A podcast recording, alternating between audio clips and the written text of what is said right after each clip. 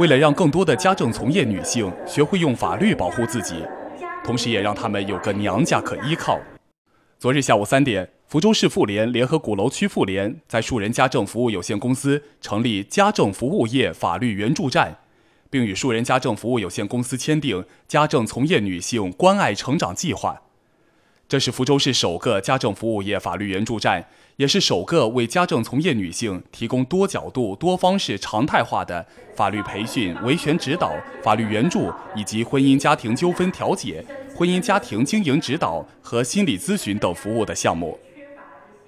主要的一个就是说，呃，法律的宣传培训，我们请一些专家来进行一个系统的，就是说培训啊。然后日常呢，我们可能还会请一些呃法律方面的这个心理咨询师啊，还有或或者是法律志愿者啊，对他们进行一个呃日常的这个法律咨询。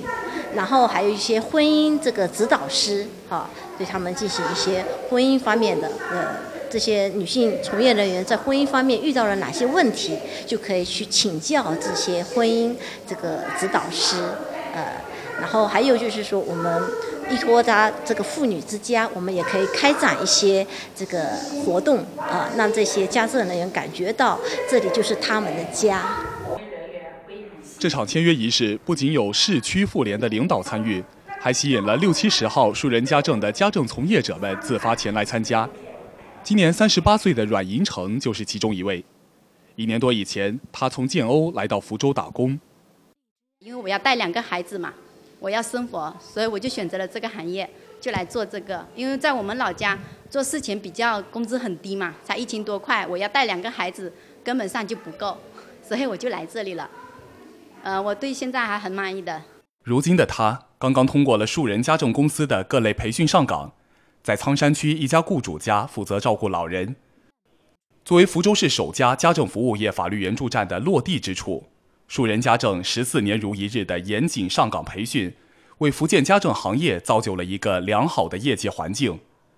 而这一次与福州市妇联和鼓楼区妇联的合作，更是从本质上提高了家政行业的整体水平。那后来呢？我们说法律援助站的成立呢，对于整个家政行业的发展，都是有很大的。呃，很大的帮助。然后刚好我们是龙头企业，我们呢首先开启了这么一个新的篇章，紧接着行业呢就会往这边看齐，其他的家政公司呢就会学习和效仿，然后呢其他的家政人员呢就会一起共同进步。所以呢，它对于整个家政行业的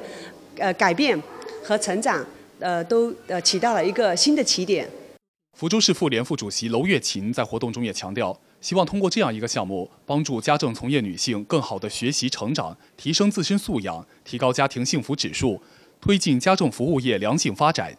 此次援助站作为试点示范，成功后也有望在全市进行推广。